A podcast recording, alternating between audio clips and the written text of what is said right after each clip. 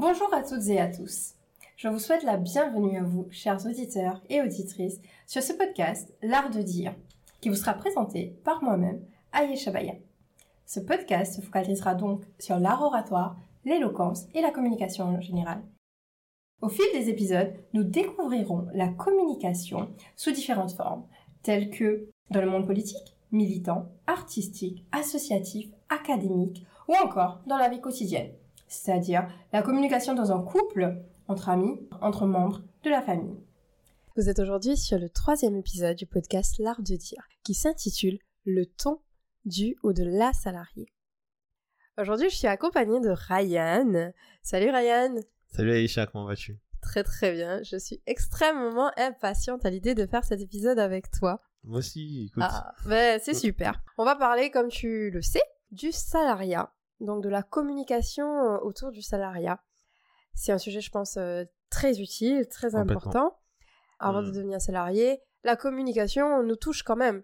Mhm. On n'est pas encore dans une entreprise et on va devoir apprendre à communiquer, à se présenter pendant une embauche, par exemple. Et aujourd'hui, j'ai envie qu'on discute de comment on communique avec les autres, comment on parle avec les autres. Mhm. Et s'il y a des moments où on a de la gestion de conflit, comment ça se passe, comment toi tu gères cette partie-là et peut-être aussi moi? On va commencer sans plus tarder. Let's go Allez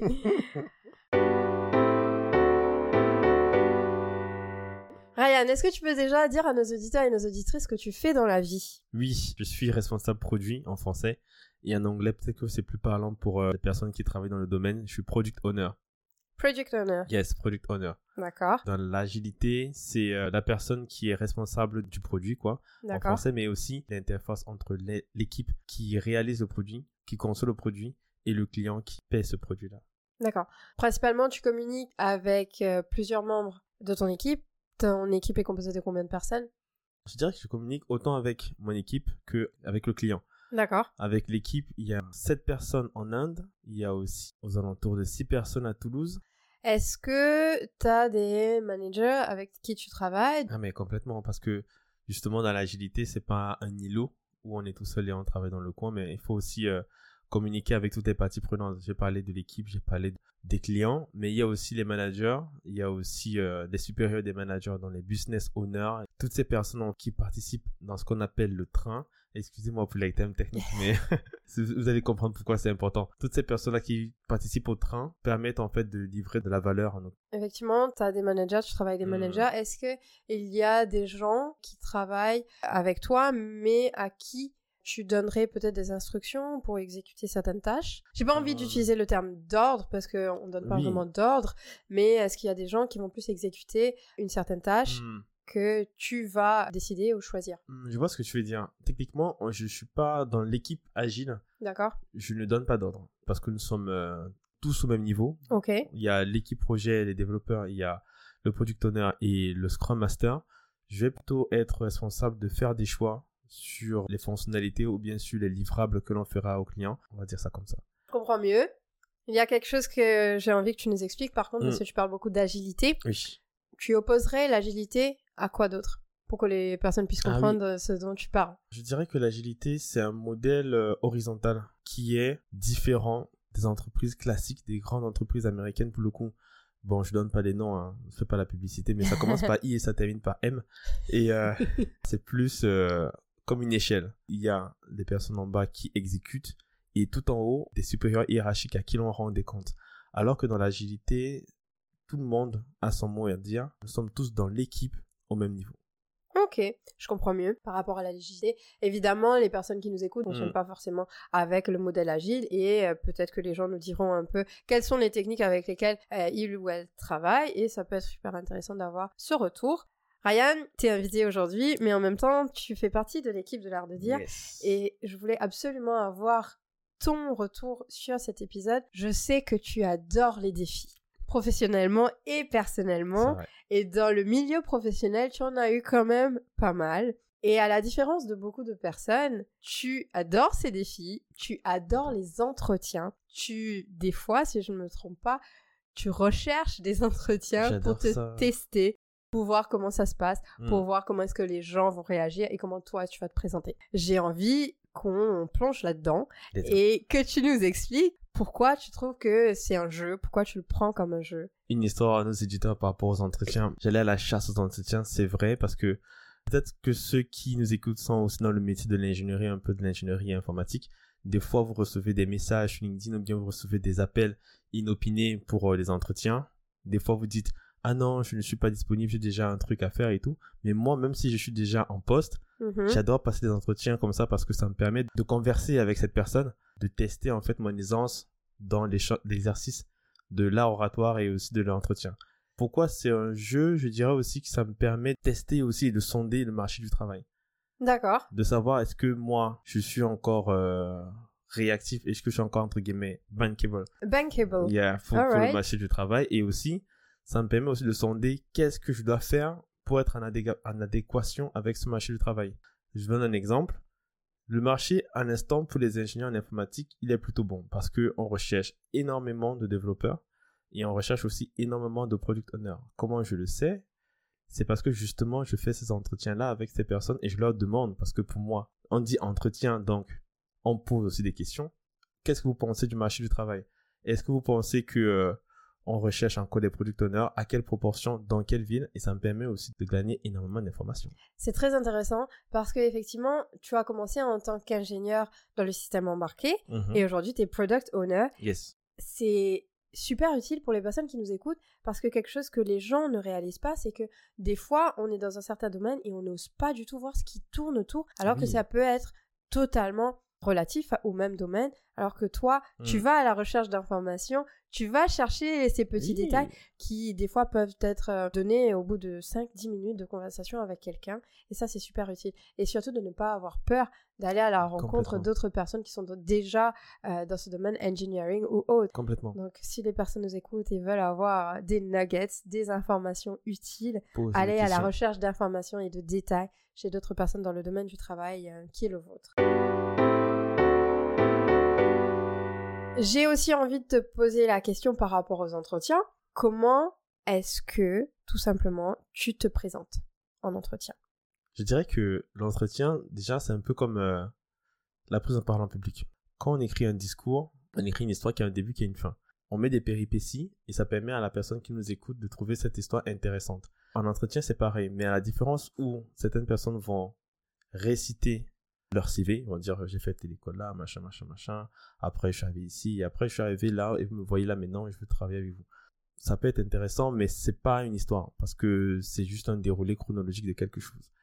La différence avec une histoire, c'est j'ai commencé à telle école. Mais pourquoi est-ce que j'ai été à telle école-ci Je dirais que moi, quand je me présente, je commence en disant je suis ingénieur en système embarqué, j'ai fait les, les CIGELEC parce que quand j'étais en première au lycée euh, Collège Vogt à Yaoundé, je trouvais que mélanger l'informatique et l'électronique permettait de créer quelque chose de magique. Pourquoi? Parce que quand on voit un robot qui avance, c'est un robot qui a de l'intelligence et qui est capable de faire des choses de son propre chef. Bien évidemment, on a mis un programme à l'intérieur, mais quand on voit ça pour un néophyte, c'est vraiment très beau. Donc, du coup, dire au recruteur, voilà pourquoi j'ai fait ça, et ensuite de dérouler l'histoire en question, c'est, je suis arrivé en France parce que j'ai fait des CGL qui est l'une des écoles reconnues faire les systèmes embarqués, j'ai fait tel projet qui m'a permis justement de créer un robot et de voir comment il avance dans la vraie vie, et ensuite je me retrouve maintenant à Continental à travailler sur des équipements automobiles pour les voitures du futur, parce que depuis tout petit, j'ai toujours pensé que la voiture,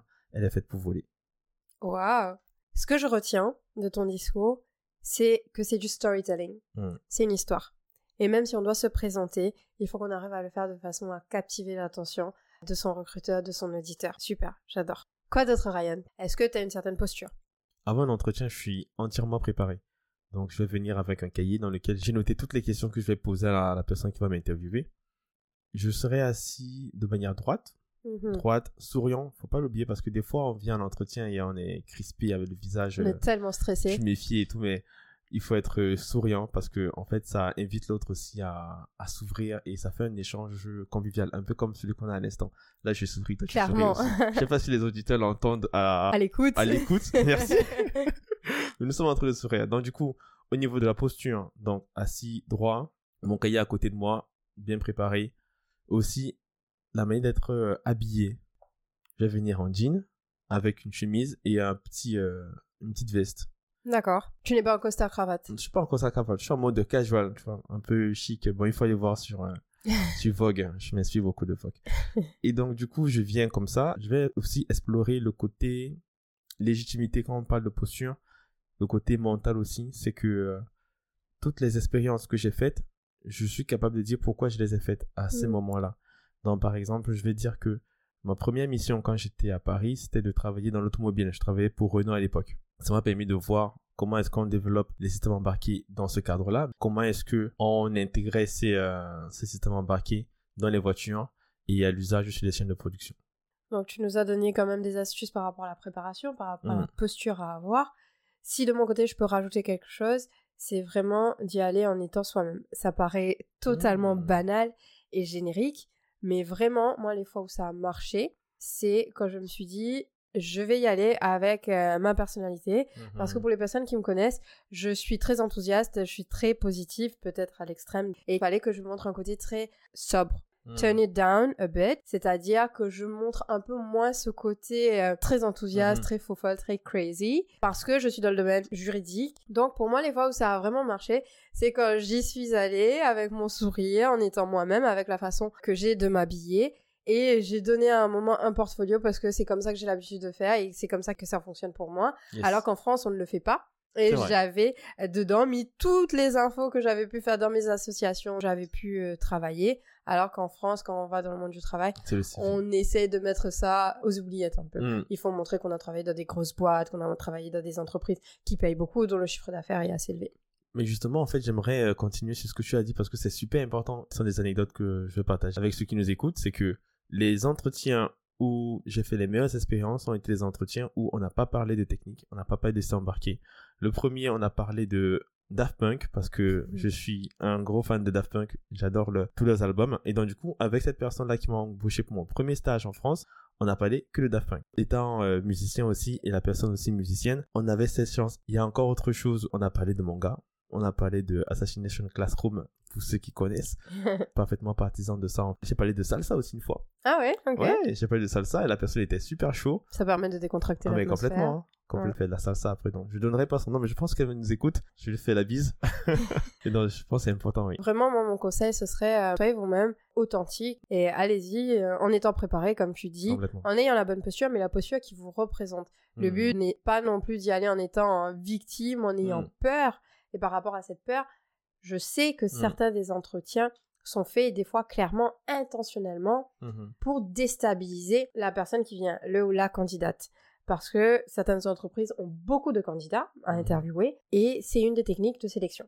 On va déstabiliser. À un moment, on va poser une question peut-être en anglais alors qu'on est dans, un, dans une entreprise qui parle que français, qui fonctionne qu'avec des Ah, ça clients arrivé, français. ça, oui. Ryan, est-ce que tu as une anecdote peut-être ou un conseil par rapport à la déstabilisation qui peut arriver lors des entretiens? Et Justement, c'est bien que tu en as parlé. Des fois, ils, switchent en anglais. On fait beaucoup de Ouais, franglais, d'anglicisme, d'anglicisme. Excusez-nous. excusez-nous. Justement, j'étais allé à un entretien et la personne, on a commencé en français. Du tac au tac, elle est passée en anglais. Bon, j'ai de la chance, je me débrouille assez bien en anglais, du coup, ça n'a pas été un problème. J'ai continué en anglais. Tellement bien continué en anglais que la personne avait du mal à comprendre ce que je disais parce que fallait que je traduise pour elle. C'était un moment gênant. Revirement de situation. Moment gênant, mais, euh, T'as réussi à déstabiliser ton recruteur quand même. mais je, je vous ai dit que c'était un entretien. C'est dans les deux sens. Hein. Totalement. Et, et ça, il faut que les gens le comprennent. Ouais. Un entretien, ça va dans les deux sens. Ce n'est pas seulement le recruteur ou la recruteuse qui peut poser des questions. Mm. On est là pour poser aussi des Ah, questions. aussi, complètement. et ça va vraiment dans les deux sens, je le redis. je pense que les personnes aussi qui font les interviews, elles veulent qu'on leur pose des questions aussi parce qu'en fait, quelqu'un qui pose des questions, quelqu'un- c'est quelqu'un qui est intéressé. Je vais vous donner quelques exemples de questions que vous pouvez poser. C'est si vous venez pour un poste de product owner, vous pouvez poser la question de combien de personnes est constituée l'équipe? Quelle est la seniorité dans l'équipe? Une des questions que j'adore poser, c'est quelle est la démographie de l'équipe? Du Hmm. coup, ça permet de savoir est-ce que nous avons plutôt des seniors? Est-ce que nous avons plutôt des gens qui sortent d'école? Une autre question, c'est aussi quel est le conseil que vous pouvez me donner pour exceller dans ce poste? Du coup, la personne elle va se dire, ok, voilà quelqu'un qui est intéressé. Je la mets déjà en condition pour lui dire que, en fait, moi, je vais travailler avec Très bien. et comment est-ce que vous pouvez m'aider? Donc, du coup, il y a déjà cette proximité qui se crée. Une dernière question, ce serait, qu'est-ce que vous auriez fait à ma place si vous avez été à ce poste? J'ai aussi envie de rajouter quelque chose Ah ouais? avant que tu bascules à quelque chose d'autre. Par rapport à cette question, justement, c'est de dire est-ce que vous avez d'autres personnes qui ont travaillé à ce poste avant moi? Et s'ils Mhm. sont partis, pourquoi? Ah, c'est Ça- c'est très bien. Ça paraît totalement banal, Mm. mais effectivement, s'ils sont en position de recrutement, c'est soit qu'il y a eu euh, une personne qui est partie, soit c'est une création de poste. Ça peut arriver. Mhm. Mais en tout cas, euh, si quelqu'un est parti, pourquoi? Souvent, ils vont pas nous donner la vraie réponse, Mhm. mais ça nous donne déjà un aperçu de l'entreprise. Ah oui, oui, oui, c'est très important ça aussi parce que autant la personne veut savoir qui on est, mais autant nous aussi on doit savoir comment est l'entreprise, quelle Bien est la culture d'entreprise. Maintenant, j'ai envie qu'on rentre vraiment Mhm. dans l'entreprise. Tu es salarié, je suis salarié, on est dans une entreprise, start-up, TPE, PME, grande entreprise, entreprise avec des groupes peut-être internationaux. Et comment se passe la communication? Pour moi, je le classifierais en fonction des niveaux. Donc, il y a la communication qui se fait d'un collaborateur à un autre, Mhm. il y a la communication qui se fait d'un collaborateur à un manager, Yes. communication qui s'est fait entre les managers eux aussi, parce que Mhm. les managers restent des vrai. salariés. Donc j'ai envie qu'on parle de tout ça. Let's go. Allez.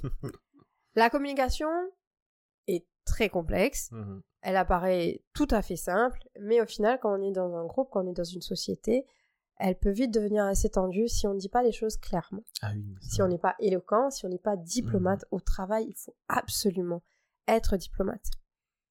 Est-ce que tu pourrais nous donner peut-être des idées de ce que c'est que la communication idéale pour toi avec un autre collègue Ma communication idéale avec un collègue, ce serait celle où on se dit les choses.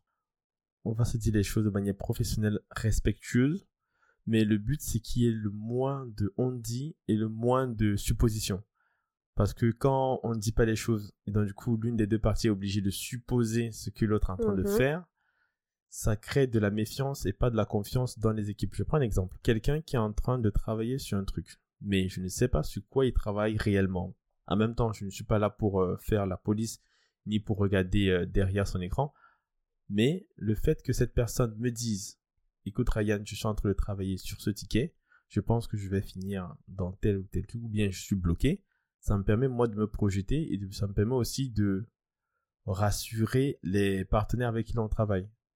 Donc c'est important en fait de dire les choses, quelles que soient les conséquences derrière. Très intéressant. Et si je peux me permettre, ce que tu évoques là est basé vraiment sur la communication non violente, sur quatre principes D'accord dont l'observation des faits. C'est-à-dire que là, on va éviter l'interprétation, ce que tu dis euh, justement sur l'interprétation des faits qui malheureusement va impliquer une mauvaise communication, qui va impliquer que Hmm. celui-là va se dire ah là là non mais je crois qu'il a fait ça mais il savait pas que c'était moi qui étais l'expert dans ce domaine, Yes. pourquoi il l'a fait sans me le demander?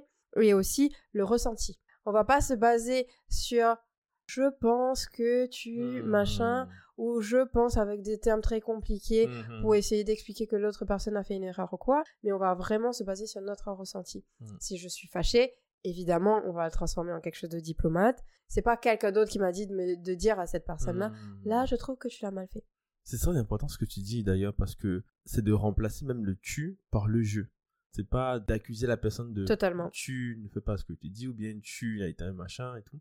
C'est de dire je ressens cette émotion par rapport à ce qui a été fait, par rapport à Exactement. cette situation, Parce que tu as ce fait. observé ce qui s'était ça. passé et tu te bases dessus. Et après, c'est ton ressenti. Et en plus de l'observation des faits, le ressenti, on rajoute à cela les besoins. Donc, quels sont tes réels besoins? Là, on parle du milieu du travail, mais quels sont tes réels besoins? On va dire, tu as une deadline, tu dois la respecter, c'est vraiment ton besoin à toi. Mhm. Tu n'es pas en train de donner un besoin qui n'est pas le tien, tu n'es pas en train de te baser sur les besoins qui n'existent pas ou euh, qui sont totalement fictifs. Et la dernière base, ce sera la demande. Mhm. C'est-à-dire, on va pas exiger des choses parce qu'on ne peut pas savoir ce qui se passe en ce moment dans le service du collègue. Ah oui, c'est clair. On va demander en étant respectueux, comme tu l'as dit, bienveillant. La bienveillance, le respect, l'empathie et l'écoute active à tout prix. Je comprends par rapport à ta communication euh, idéale entre collègues, donc c'est super. Est-ce que tu réagis de la même façon avec un manager? Ça dépend s'il y a un rapport de subordination avec le manager en question. Si c'est un project manager qui n'est pas sur mon scope, je lui parlerai comme je parlerai à mes collaborateurs sur la même ligne, le management horizontal. Il n'y a pas de rapport de subordination, donc nous sommes au même niveau tous les deux. Mais si je suis en train de parler avec un project manager ou bien un business owner justement qui euh, est sur mon scope et à qui je dois rendre des, des avancements des, des comptes, ce sera pas pareil. Mais encore une fois, il y aura pas cette posture de la personne qui va s'écraser ou bien qui va tout faire pour plaire à la personne en question, qui va toujours dire oui. Parce que finalement, quand on dit toujours oui, on va se mettre à porte-à-faux et on va aussi mettre à porte-à-faux ce qu'on est en train de construire. L'idée, c'est d'être le plus transparent possible envers cette personne. C'est de dire que si on me fait des remontrances en me disant que je suis en retard ou bien que le travail n'est pas assez bien fait, l'idée, ce n'est pas de se justifier. L'idée, c'est de dire, c'est vrai, on est en train de travailler dessus, il y a des améliorations qui ont été faites pour être plus performant, mais on va pas se justifier de cette situation. On va montrer qu'on fait de notre mieux. On va pas dire oh non, je suis désolé par rapport à ça. On n'a pas à être désolé. C'est vrai, c'est vrai, c'est une, situation qui est malencontreuse, mais l'idée c'est pas de s'auto-flageller. Et c'est super utile de le rappeler. Effectivement, je pense que des personnes n'y font pas attention. Ça mmh. rentre dans un certain automatisme. J'ai envie de dire, quand on est au bureau, et qu'on a des managers avec qui on travaille. Surtout quand on vient d'arriver dans une entreprise, on a mmh absolument envie de s'intégrer, mmh. de faire plaisir. On prend ses réflexes et on ne les lâche pas jusqu'à ce qu'on quitte l'entreprise. C'est très dangereux parce que justement, je, voudrais rebondir sur ce que tu as dit. Quand on est embauché dans une entreprise, on est embauché pour faire quelque chose pour laquelle on nous paie. Concrètement, ça veut dire que quand on vient dans l'entreprise, on fait quelque chose. L'idée, c'est pas de, de mettre en porte-à-faux notre santé ou bien de mettre en porte-à-faux notre relation avec nos collègues pour plaire à quelqu'un. Mm-hmm. Parce que on vient pour travailler et pour délivrer de la valeur. C'est un peu un mindset de, je dirais, de mercenaire. Bien sûr. Mais du coup, Aïcha, je sais que tu es responsable RH et juridique dans une startup. J'aimerais avoir ton point de vue sur euh, la question. C'est pas exactement de la même façon qu'on travaille. Je ne peux pas parler pour toutes les startups, mais c'est vrai que moi j'adore le milieu des startups parce qu'il y a une proximité que j'ai l'impression que je ne pourrais pas retrouver dans des entreprises classiques. J'aime beaucoup apprendre à connaître des collègues et on forme des fois des binômes, des petits clans presque parce qu'on va partager beaucoup de choses ensemble. On fait beaucoup de team building, on fait beaucoup work, donc ça fait qu'on est très proche avec certains des collègues, pas avec tout le monde bien sûr. Chacun a des affinités en fonction de sa personnalité, ce qui fait que des fois la frontière peut être totalement flou. Et quand on revient sur le milieu professionnel et qu'il faut qu'on travaille avec quelqu'un et que les choses ne sont pas clairement dites parce qu'on a appris à connaître ce collègue et que ce collègue est devenu presque un ami, j'ai l'habitude d'utiliser le terme collègue pote parce que pour l'instant je ne peux pas me permettre de dire que c'est un ami ou une amie. C'est quelqu'un que j'apprécie beaucoup, mais on a quand même la frontière à ne pas dépasser, cette limite qui fait que si cette personne devient un ami, à un moment, si les choses ne vont pas bien, je ne pourrai pas dire les choses comme je le souhaite. Et donc, dans le milieu startup, je trouve que des fois, cette frontière, elle peut être totalement floue et que pour permettre d'avoir cette bonne communication, il faut à tout prix avoir la bonne façon de s'exprimer, être éloquent, certes, mais aussi prendre le temps de mettre les points sur les i, prendre une salle de réunion, discuter avec cette personne et de dire je t'apprécie énormément, tu sais qu'on fait des choses à côté en plus du travail, mais là, aujourd'hui, malheureusement, par rapport à ce qui devait être rendu, par exemple, le travail n'est pas là.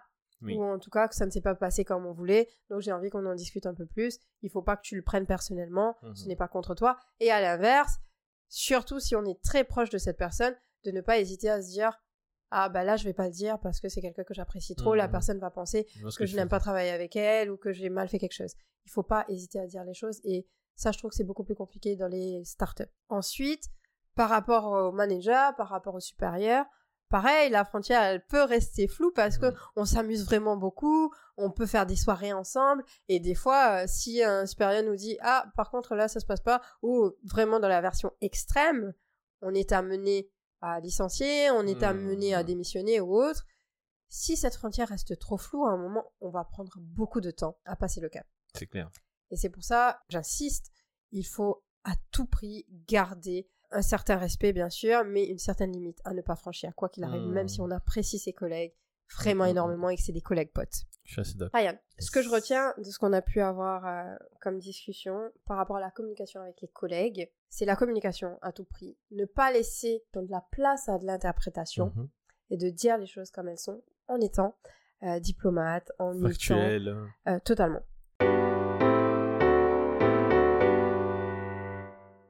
Maintenant, on est dans l'entreprise toujours. J'ai envie qu'on aille un peu plus sur le terrain de l'entretien en entreprise. D'accord. Comme tu l'as si bien évoqué, je suis moi-même responsable des ressources humaines. Ça m'arrive, bien sûr, de faire des entretiens avec certaines Mhm. personnes. Et aujourd'hui, il y a plusieurs choses que j'ai observées.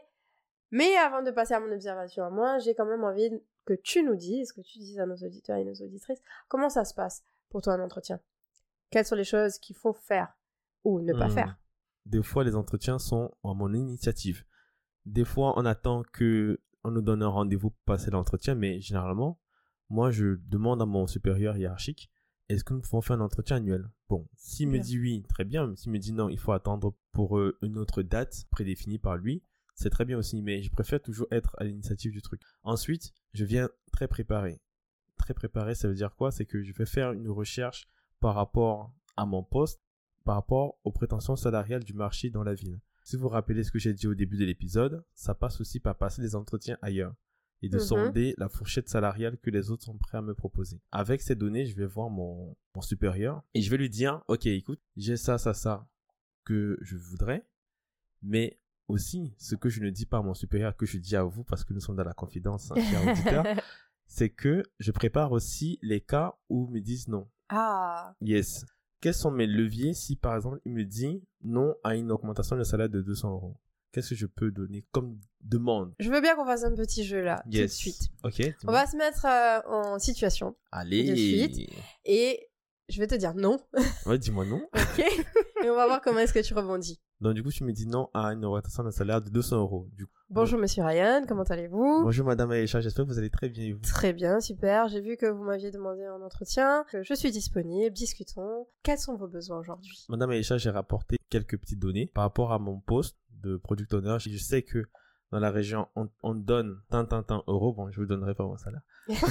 Mais vous pouvez m'envoyer un petit message, je vous dirai en privé. J'aimerais avoir, euh, par rapport au marché, une augmentation de salaire de 300 euros. Effectivement, je vois que vous avez fait vos recherches, mais aujourd'hui, malheureusement, nous ne pouvons pas vous donner cette augmentation. Je peux comprendre pourquoi vous ne donnez pas cette augmentation. Vous avez vos raisons. Et... Mais si je n'ai pas ces 300 euros, j'aimerais quand même avoir la possibilité de faire du temps partiel. Est-ce que c'est possible pour moi de travailler 4 jours au lieu de 5 Laissez-moi vérifier tout ça. Aujourd'hui, comme vous l'avez compris, on a vraiment besoin d'avoir euh, les salariés du 5 sur 5. On ne peut pas se permettre aujourd'hui, avec les rushs, avec les deadlines, Mhm. d'avoir du 4 sur 5. Je vais y réfléchir, mais ce sera pas pour de suite. Ok, bon, on va en reparler, mais dans le où vous réfléchissez à cette proposition, j'aimerais quand même aussi demander est-ce que c'est possible pour moi de faire des formations dans Linux embarqué?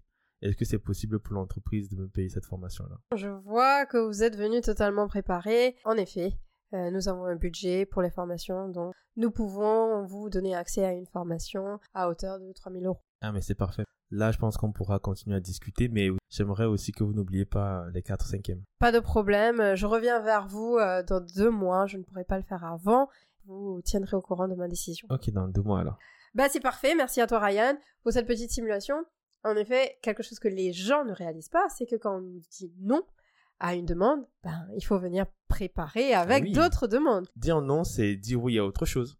Clairement, parce que le salarié a des besoins, l'employeur ne peut pas dire non à toutes les demandes. Donc il faut savoir le dire, il faut savoir euh, le formuler. Quelque chose que j'ai aussi envie de rajouter, c'est Yes. de venir préparer, tu l'as dit, mais je le redis. J'ai des amis qui passent certains entretiens, quand ils y vont, ils sont pas du tout préparés, ils sont Hmm. pas capables de donner une liste des choses qu'ils ont fait correctement, Mhm. superbement, et à Mhm. l'inverse des choses où il y a des axes d'amélioration à apporter. Parce que quand on y va et qu'on n'est pas préparé, eh ben à aucun moment euh, l'employeur va nous dire ah oui effectivement t'as bien fait ça, donc tu mérites une augmentation de salaire de 200 euros. Mais c'est super important en fait. Excuse-moi de te couper, je savais parce Pas que de ça, ça fait tilt à quelque chose qui est important, c'est que justement, je parlais au début de l'épisode de transparence. Mhm. La transparence aussi, c'est de demander à notre supérieur hiérarchique quelle est la liste de demandes, quelle est la liste de choses qu'il aimerait que l'on fasse pour pouvoir être évalué l'année prochaine. Parce qu'en fait, en ayant cette liste transparente, on est capable de dire, OK, j'ai réussi à faire 3 ou bien 4 sur 4 des choses que tu m'as demandé, du coup, je suis en droit de demander cette augmentation-là. Mais si dans le cas où je n'arrive pas à réussir la liste qui m'a été proposée, je peux dire, OK, est-ce que pour l'année prochaine, on pourra aller sur une liste plus basse ou Mhm. on pourra aussi demander à l'entreprise des choses qui vont nous aider à aller vers la complétion de cette liste? Bien sûr. Je prends un exemple. Si dans la liste, on nous dit, il faut que tu recrutes, par exemple, trois clients dans l'année et qu'on a réussi qu'à en faire un, Mhm. de clients, alors un sur trois, on peut demander à l'entreprise, est-ce que j'ai besoin d'une formation sur la négociation avec des clients pour pouvoir être plus performant dans ça? C'est d'être toujours force de proposition dans l'entreprise. Totalement, force de proposition. Dans certaines entreprises, je pense qu'il y a cette bonne foi. Hmm. Les employeurs ne vont pas être contre ces initiatives, Yes. mais dans la majorité des entreprises, il faut que ça vienne euh, de la part du salarié. Tu as bien raison de le souligner. Est-ce que par rapport à ces négociations, ces entretiens, j'appelle des négociations parce que c'est clairement euh, négociation. des négociations, est-ce que tu aurais d'autres astuces, d'autres choses qu'on pourrait faire pour être mieux préparé? Une autre astuce que je pourrais donner, c'est aussi de connaître quelles sont les avancées de carrière par Hmm. rapport à là où on est. Si par exemple, bon, je, je suis euh, un product owner, c'est de demander, par exemple, est-ce que je peux être product manager Je peux leur demander dans combien de temps est-ce que je pourrais prétendre à ce poste, si c'est pas maintenant, et qu'est-ce qu'il me faudra pour arriver à ce poste-là, Mhm. en termes de formation, en termes d'expérience, en termes de plein de choses. Donc du coup, c'est quand même aussi le rôle je peux pas me contredire dessus, des responsables de ressources humaines, d'aider justement les ressources humaines à prendre de la valeur. Clairement, on a ce qu'on appelle en France, en tout cas, la gestion des compétences. Ça en fait partie totalement. Tu as un salarié qui est là depuis une année, tu fais le point à un moment, l'entretien annuel, Hmm. et au bout de deux ans, tu vas faire un entretien de compétences pour voir s'il y a des formations qu'on peut apporter, la personne en a besoin par rapport aux besoins de l'entreprise ou même des besoins personnels parce que la personne a envie de monter en compétences Hmm. et ensuite de continuer à faire des évaluations au fur et à mesure. Par rapport à la loi, on est tenu de faire certains de ces entretiens, mais dans certains cas, peut-être que les entretiens vont pas être faits exactement au bout des deux ans, par exemple. Ah, Donc, il faut pas que le salarié ou la salariée se dise ah là là, on va attendre absolument ces deux ans. Donc, si vous avez tout vu au bout d'une année et que vous avez envie de faire une autre formation, faites-en la demande, allez voir la personne Hmm. qu'il faut. Logiquement, le service des ressources humaines est censé être au service, je dirais, des salariés. Peut-être que ce n'est pas Hmm. toujours le cas. Peut-être que le service n'a pas aussi les moyens qu'il faut et n'est pas soutenu des fois par euh, la direction. Ça peut arriver. Malheureusement, des fois, je trouve qu'il y a de la stigmatisation. Il y a de la stigmatisation par rapport aux avancées de carrière. Souvent, on sait que la carrière d'une personne dans une entreprise est à peu près à trois ans dans la même entreprise. Mhm. Et au moment où on voit que la personne a envie de plus de choses, bah, ça peut être mal vu. Mais j'espère qu'en tout cas, cette mentalité, ce mindset est un peu laissé derrière Mm. maintenant. Le but, c'est vraiment, on est là, on a envie d'apprendre quelque chose, on travaille, on est dans un environnement stimulant. Au moment où on a fait le tour, bah, c'est normal qu'on aille chercher ailleurs. Ah, complètement. Et aujourd'hui, on sait quand on fait des entretiens avec d'autres entreprises alors qu'on est déjà dans une entreprise, il faut le cacher, il ne faut pas en Hmm. parler, il faut pas que les employeurs le sachent. Sur LinkedIn, tout est fait pour que les employeurs, les collègues ne sachent pas. C'est aussi des choses à améliorer, c'est aussi, je pense, de la communication. Hmm. Ça va avancer, ça va prendre, je pense, une bonne voie, je l'espère. En tout cas, aujourd'hui, pour moi, les ressources humaines sont au service du salarié et il faut pas que ça vienne que des ressources humaines. Il faut aussi que ça vienne euh, à l'initiative. euh, voilà. C'est exactement ce que j'allais dire. Je pas pris les mots dans la bouche. c'est que justement, un chef auditeur, il faut que ça soit toujours à l'initiative de nous parce que Oui. quand on a tendance à subir la situation, ben, euh, elle n'évolue pas en fait. Hmm, clairement. Souvent, les salariés attendent vraiment deux mois, trois mois, alors qu'il y a une situation qui a commencé à se dégrader depuis bien plus tôt, et que c'est seulement au moment où quelqu'un a aperçu que quelque chose n'allait pas, et là on rentre dans la gestion de conflits, mais c'est déjà très tard. Et pour beaucoup, les conflits sont considérés comme négatifs, péjoratifs. Hmm. Alors que je rappelle, pour les personnes qui nous écoutent, le conflit est totalement neutre. Un conflit, ça fait partie de la vie. On ne peut Mm. pas les éviter. Quand on apprend un peu sur la Mm, gestion mm, de mm, conflit, on apprend aussi que ça fait totalement partie de la vie, du milieu professionnel aussi, et que c'est normal d'avoir des opinions divergentes. Heureusement d'ailleurs. B- Clairement, il faut juste apprendre à travailler et à naviguer à travers ces conflits pour pouvoir apporter sa plus-value, pour pouvoir apporter son opinion de façon claire, lisible, compréhensible, tout simplement. Par rapport à ces entretiens, ton retour, c'est de ne pas hésiter à faire des demandes. Quand on nous dit non, d'y aller quand même avec une autre demande. Non, on continue avec une autre demande. À un moment, on nous dira oui pour euh, une demande. Et j'aj- je rajouterais même en fait que si vous allez faire des demandes et on vous dit tout le temps non, peut-être c'est le moment de quitter l'entreprise. ne pas avoir peur de quitter l'entreprise où on est. On n'est pas marié à cette entreprise. On n'est pas le ou la dirigeante de cette entreprise. On peut tout à fait changer. Il faut pas avoir peur de changer. Hmm. Et tester le marché, comme tu dis. Ah oui, tester le Faire marché. des entretiens, tester le marché et voir euh, ce que le monde du travail nous réserve. J'espère que les gens qui nous écoutent arrivent à comprendre le mindset que tu as. En tout cas, c'est de ne pas hésiter à aller voir ailleurs. C'est pas parce qu'on va voir ailleurs que ça veut dire qu'on n'est pas loyal envers notre entreprise. C'est qu'on va pas donner le meilleur de nous-mêmes. On est, je pense, euh, entouré de plusieurs personnes qui ont différents mindsets, bien sûr, mais en entreprise, on va croiser des gens qui vont donner le strict minimum, Mhm. mais on va aussi rencontrer des gens qui vont être totalement investis, totalement impliqués, et il ne faut pas que ça devienne un tabou. Oui, il oui, ne oui. faut pas qu'on se dise ah là là, parce que je suis très bien, parce que je suis là, il y a mon entreprise, je vais pas aller chercher ailleurs. Mm, Donc il faut que ce mm. mindset dev- devienne quelque chose comme un réflexe. Ryan, on va passer Yes. à la dernière partie. Est-ce que tu connais l'exercice, en anglais, je le cite, How do you professionally say? Ah, je crois que je connais ça, ouais. Tu as entendu? Mm. Eh ben super. Je vais l'adapter à notre format de podcast. Je vais te poser quelques questions et je veux que tu nous donnes la réponse la plus idéale par rapport à cette question Mhm. et aussi pour apporter de la valeur à nos auditeurs et nos auditrices, bien sûr, parce Ok. qu'on les oublie pas. La première question, ce sera comment est-ce que tu dis professionnellement à un collègue ou un Mhm. manager qui te sollicite au moment où tu t'apprêtes à quitter le bureau? Je lui dirais merci pour la demande, mais il faut que je parte et je la regarderai demain matin et demain matin je te dirai ce qu'il en est. J'aime bien. Simple, efficace, précis. Je pose cette question évidemment parce que beaucoup de personnes, au moment où elles doivent quitter le lieu du travail, se retrouvent avec une nouvelle demande, une nouvelle sollicitation, et au lieu de partir, elles restent, elles finissent la tâche. Ce n'est pas en soi le fait de dépasser les heures, mais c'est au moment où ça devient trop récurrent Mhm. et on perd l'équilibre entre la vie perso et vie pro. Super. Autre petite question pour toi. Comment est-ce que tu dis professionnellement à un collègue qui te relance par rapport à un mail envoyé à 22h la veille? Je lui dirais que 22 heures c'est hors de mon temps de travail effectif, que j'aurais préféré qu'il m'envoie des messages entre 8h et 17h dans la journée et que la prochaine fois j'aimerais que qu'il me sollicite directement parmi ces, dans ces eaux-là. Très bien. C'est aussi très clair. Je vais rajouter la petite partie juridique.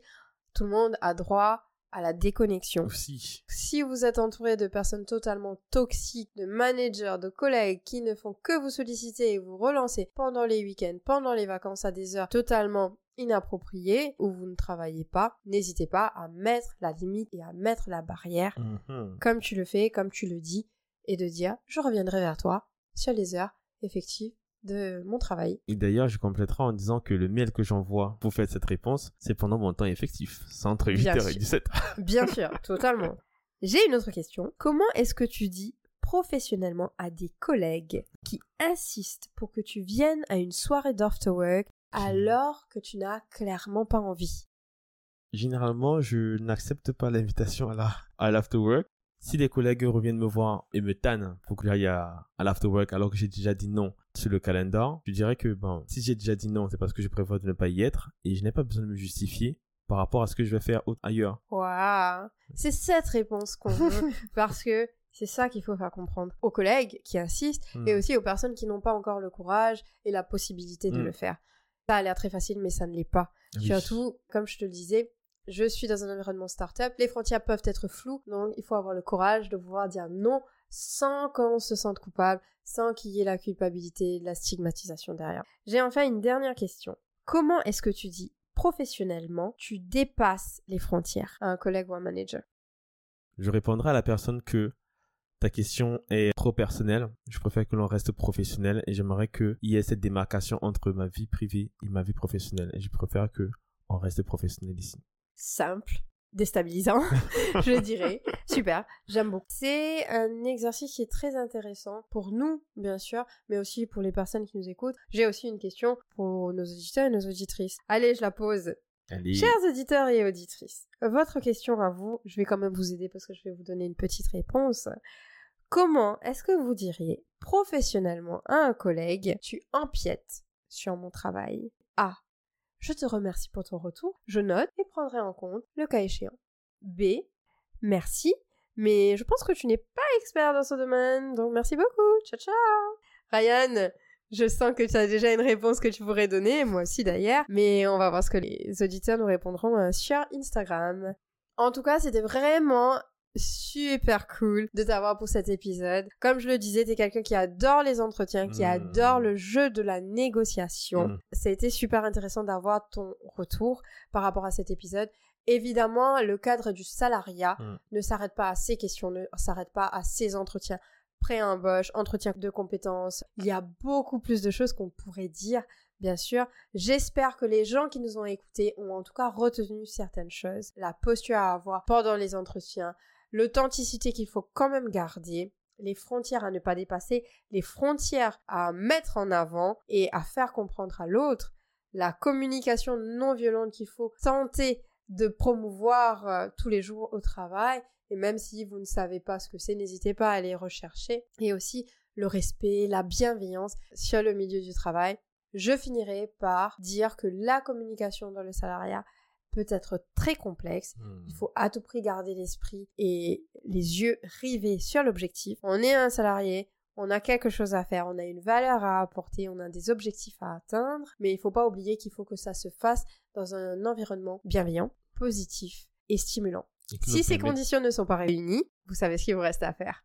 Évidemment, je vous conseillerais de continuer à travailler la communication, de continuer à travailler la gestion des conflits qui peut être très compliqué. Je te remercie à toi Ryan de nous avoir apporté toutes ces informations et ces anecdotes super intéressantes. Merci à Yesha pour l'invitation. Et d'ailleurs, je voulais rebondir en invitant tous nos auditeurs et auditrices à nous envoyer des messages, nous mettre des commentaires si jamais vous avez un témoignage à apporter sur le salariat, sur la négociation, sur la communication dans l'entreprise. N'hésitez pas à partager ça avec nous. Je vais demander à nos auditeurs et nos auditrices s'ils ont aussi aimé notre épisode, de ne pas hésiter à nous dire ce qu'ils ont pensé de tes réponses, Ryan, par rapport aux questions que j'ai pu te poser. Est-ce que tu as été trop dur? Est-ce que tu as été trop strict? Ou à l'inverse, trop laxiste? Et surtout, on donne rendez-vous à nos auditeurs et nos auditrices le mois prochain pour notre prochain épisode. Chers auditeurs, on va vous laisser aujourd'hui sur cet épisode. J'espère que vous nous écouterez pour les prochains. On est toujours là, prêts, prêts à dégainer. Merci, ciao ciao Merci, au revoir.